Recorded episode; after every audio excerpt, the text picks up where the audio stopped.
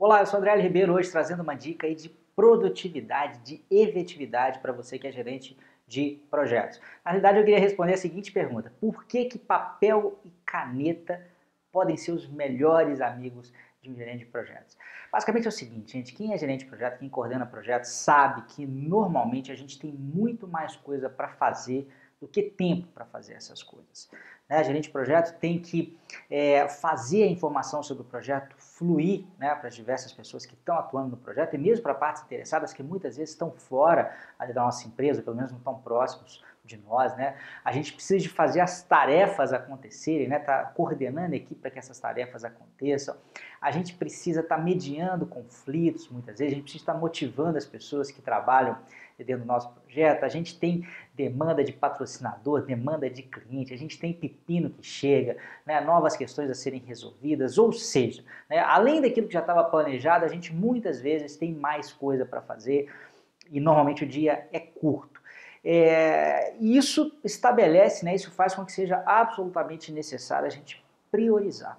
Né? A gente tem que saber o que é mais importante fazer primeiro. É, e é muito difícil a gente receber um bando de demanda, né, ter isso tudo armazenado na nossa cabeça e tentar priorizar aquilo em tempo real. Mas existe um jeito muito mais fácil né, de você conseguir fazer essa priorização. É basicamente anotar absolutamente tudo que você tem para fazer. Sempre que você se lembrar de algo que deve ser feito, né, anote. E tem um repositório único para fazer essas anotações. Pode ser em papel e caneta mesmo, como eu disse né, no título aqui desse vídeo, mas se você preferir fazer isso de forma eletrônica, não tem problema, pode usar, tem gente que gosta de usar aplicativo. O que eu quero é que você comece do jeito mais simples e não se imponha nenhuma barreira, né? Porque eu vejo que muitas vezes, muitas vezes as pessoas começam a pesquisar demais essa coisa de aplicativo e demoram mais tempo fazendo isso do que o que tem que ser feito mesmo e acabam não implementando a dica. Então, talvez seja melhor você começar com papel e caneta mesmo.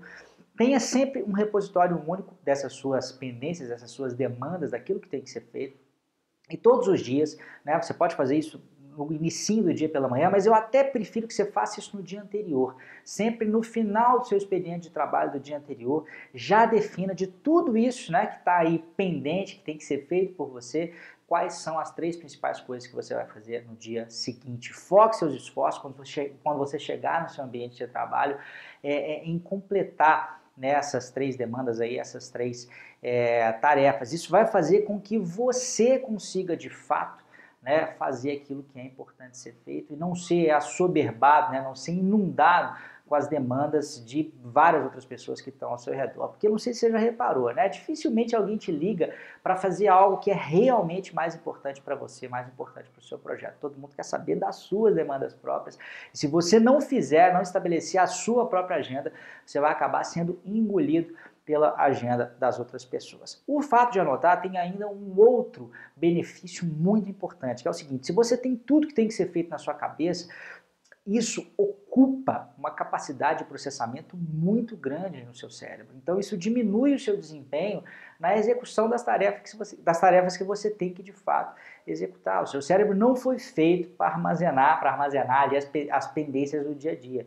Ele foi feito para pensar, para raciocinar, para agir e para se lembrar, né? É preferível ter uma espécie aí de cérebro artificial, cérebro alternativo, né? Que eu estou propondo que seja né? Pode ser aí o seu, a sua agenda, o seu, o seu caderninho, é, ou mesmo algum tipo de aplicativo. Tá? Se você gostou dessa dica, assine o nosso canal. Se você quiser receber é, vários conteúdos exclusivos no seu e-mail aí sobre né, dicas aí para você que quer trabalhar ou já trabalha na área de projetos, dicas sobre produtividade como essa, dicas sobre liderança, dicas sobre motivação, dicas sobre uh, persuasão, negociação, todas as habilidades que você tem que se desenvolver para ser um, um, gerente de projetos brilhante, né? Assine a nossa lista VIP, cadastre seu e-mail, você vai receber aí periodicamente as nossas novidades, tá bom? Grande abraço